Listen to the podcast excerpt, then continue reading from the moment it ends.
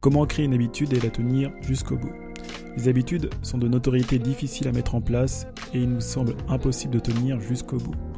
Des milliers de conseils nous sont donnés sur le web et pour autant nous peinons à choisir les bonnes solutions. Il nous est facile d'exprimer un besoin, mais la tâche devient compliquée lorsqu'il s'agit de la mettre en place. Imaginez-vous enfin prendre des habitudes que vous tenez et qui vous donnent le résultat souhaité. Dans ce podcast, nous allons voir les étapes indispensables pour créer une habitude et la tenir jusqu'au bout.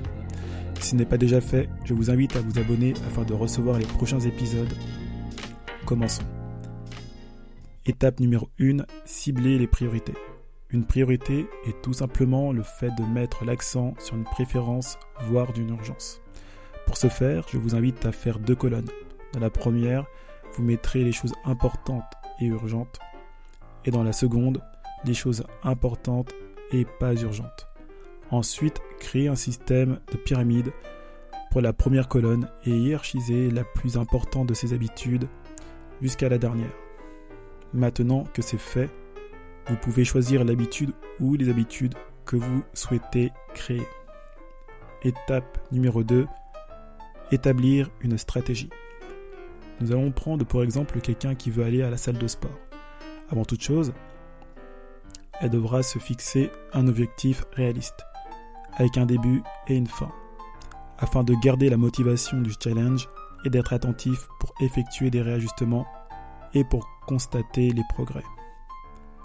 De ce fait, elle indiquera son poids de départ et son poids idéal.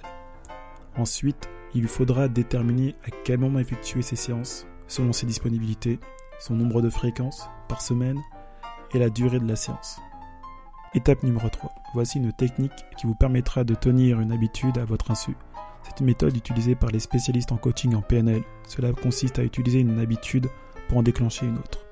Dans l'exemple de notre futur sportif, imaginons qu'il ait décidé de faire sa séance le matin. Il préparera son sac la veille et le lendemain en déposant ses enfants, qui est là une habitude à laquelle il ne peut déroger, il ira directement au sport étant déjà sur la route.